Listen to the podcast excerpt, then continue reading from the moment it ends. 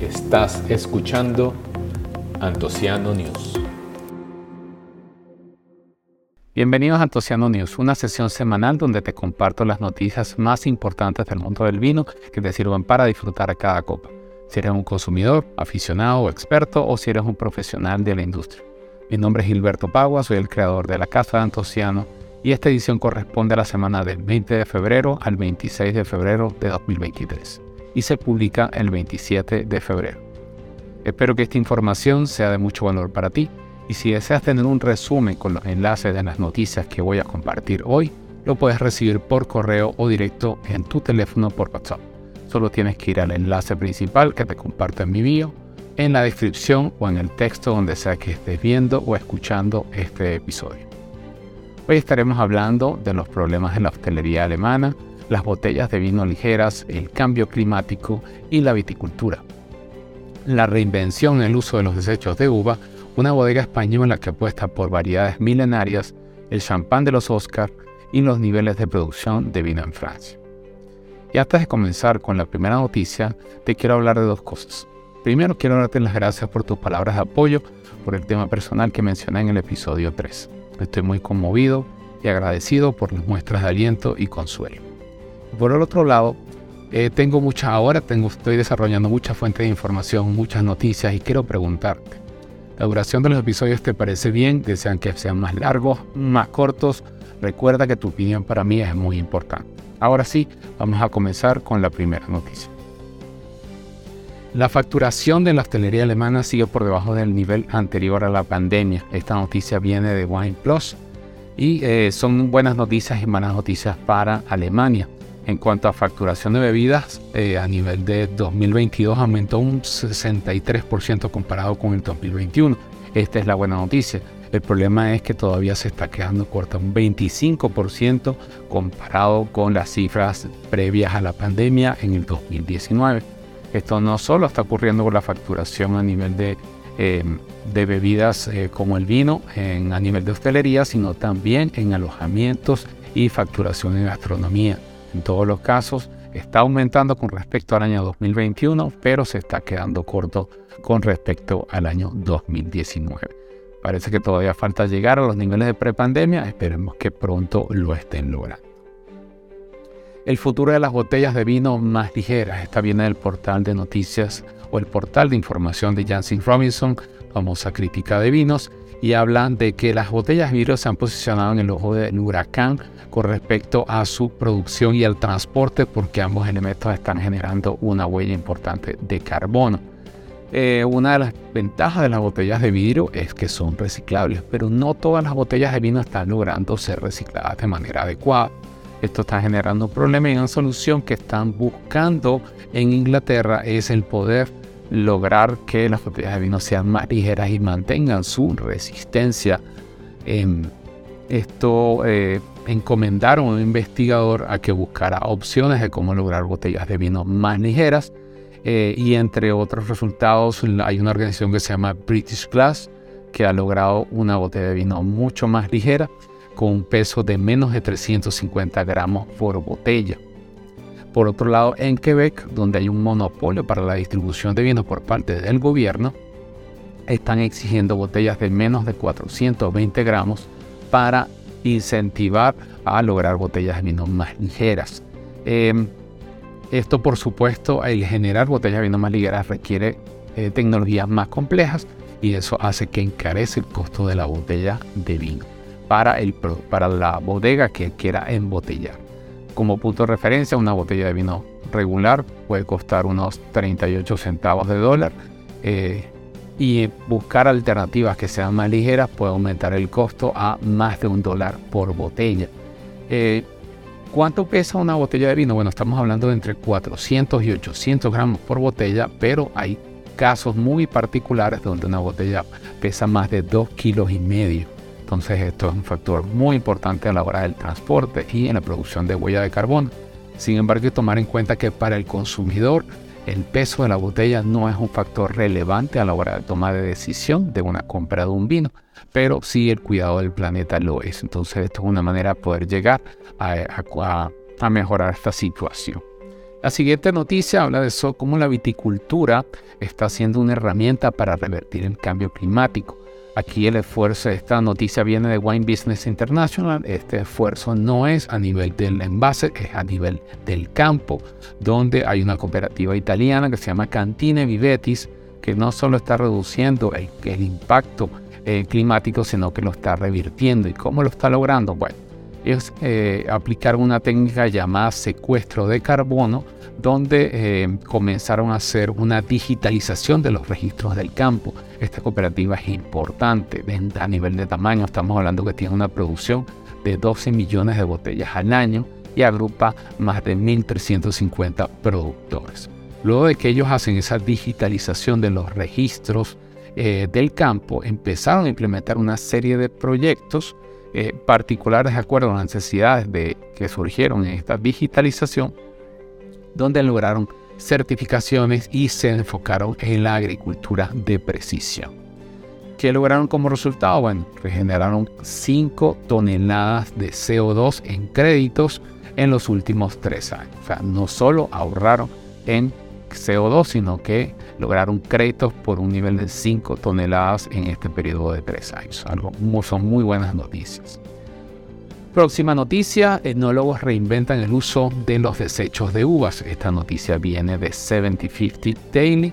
Eh, por lo general se sabe que las bodegas utilizan los ollejos para hacer destilados y los escobajos, que es ese cuerpo vegetal que sostiene las uvas, para hacer compost ya se están buscando nuevas alternativas para aprovechar los desechos en el proceso de elaboración del vino en las diferentes etapas. Y este artículo recopila una serie de usos innovadores. Eh, para lo que normalmente se considera desecho. Por ejemplo, hay algunos mostos que se suelen descartar porque las condiciones son favorables para elaborar vinos.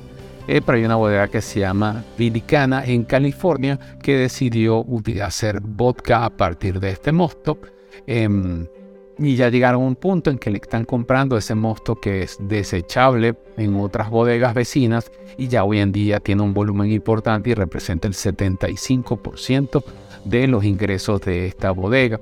Hay otra bodega que se llama Color, The Color Collector en Oregon que sufrió incendios y normalmente cuando estas uvas se contaminan de ese humo de los incendios, si ellos están acostumbrados a venderla a un productor más grande, el productor no se la va a comprar. Entonces normalmente desechan esta uva y esta bodega decidió hacer vermouth. Esto también les ha dado muy buenos resultados y porque el proceso de destilación limpia esos aromas a humo que pueda tener en el caso de un proceso de fermentación que sí se mantiene. Por otro lado, hay un ejemplo de una bodega que se llama Adega Mayor en Alentejo, Portugal. Ellos eh, se asociaron con una empresa de biocosméticos y están, eh, desarrollaron en conjunto una serie de productos que utilizan aceite de semilla de uva para hacer productos cosméticos que lleguen al consumidor.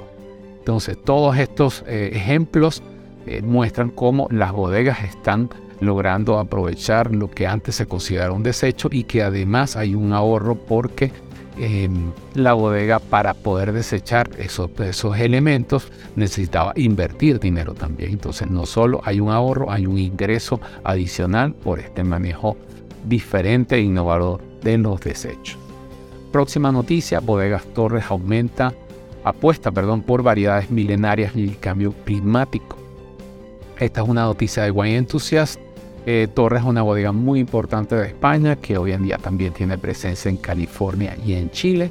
Ellos comenzaron hace unos 40 años con una curiosidad histórica de buscar variedades antiguas que habían desaparecido por la filoxera.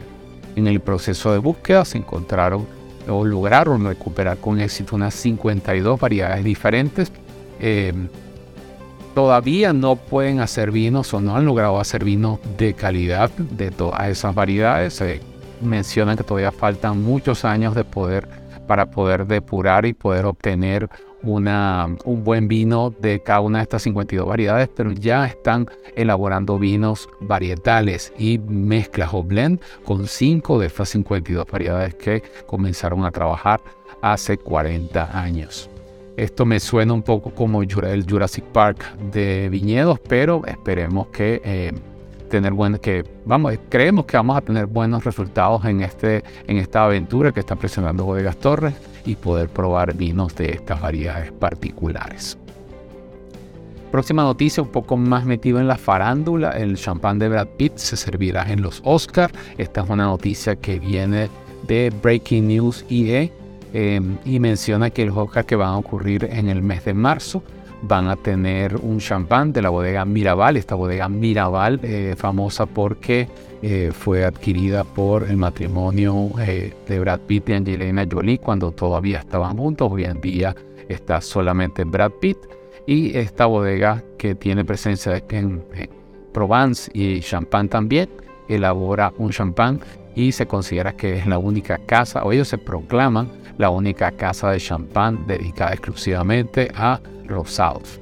Entonces uno de sus productos que se llama Flor de Mirabal se va a presentar o va a ser el champán oficial de los Oscars. Em, y este producto o esta etiqueta tiene un precio al mercado de unos 310 euros. Em, eh, Brad Pitt no va a estar nominado a los Oscars como actor, pero sí va a tener su presencia en esta edición de los Oscars una manera que consideramos eh, bastante lucrativa. Por último, cerrando las noticias de esta edición, tenemos que la producción de Francia entre 2021 y 2022 tuvo un cambio importante. Esta es una noticia que viene de American Association of Wine Economists y es un tweet con una tabla comparativa entre la producción de algunas regiones entre el 2021 y el 2022. Ahí podemos ver cifras interesantes como por ejemplo Champagne creció un 96.3%, prácticamente el doble. Borgoña y Beaujolais crecieron un 60%, Jura creció un 244% y algunas otras regiones bajaron como Southwest que bajó un 7.8%. ¿Esto significa que veremos champán más económicos en el futuro? No lo creo. Aquí no se aplica la regla de oferta y demanda y el champán seguramente va a mantener sus precios. Significará que veremos eh, más oferta de vinos de Jura en tal vez nuevas ofertas en países donde el Jura no, el vino de Jura no están presentes o más ofertas en aquellos eh, países donde sí está presente. Va a depender si esta, estos niveles de producción se mantienen. Tomemos en cuenta que si un importador decide traer a su país vinos de Jura eh, gracias a este pico, y el próximo año esa, ese nivel de producción no se mantiene, entonces el proveedor le va a decir que no le va a poder entregar la misma cantidad de botellas. Entonces, para que esto ocurra, es necesario que se mantenga un nivel constante de producción. Muy bien, entonces con esto hemos terminado una, la cuarta edición de Antociano News. Te quiero dar las gracias por tu sintonía. Recuerda que esto es un esfuerzo semanal por compartir las noticias más importantes del mundo del vino y te invito a enviarme tus sugerencias de temas que quisieras que incluya en estos episodios. Cualquier aporte que quieras darme es bienvenido. Puedes apoyar este esfuerzo con una valoración 5 estrellas en el podcast donde lo estés escuchando o con un like y suscripción en YouTube. Así podemos llegar a más personas. También te invito a seguirme en mis redes sociales, puede ser en Facebook, Instagram, Twitter, TikTok, Divino o cualquier otro. Vas a encontrarme como Antociano. Los enlaces de estas noticias estarán disponibles en mi sitio web antociano.net y te invito a que te suscribas a mi newsletter o a mi comunidad en WhatsApp para que puedas recibir los enlaces a estas noticias y otras adicionales de manera exclusiva. Será hasta la próxima edición y deseo que el buen vino te acompañe siempre.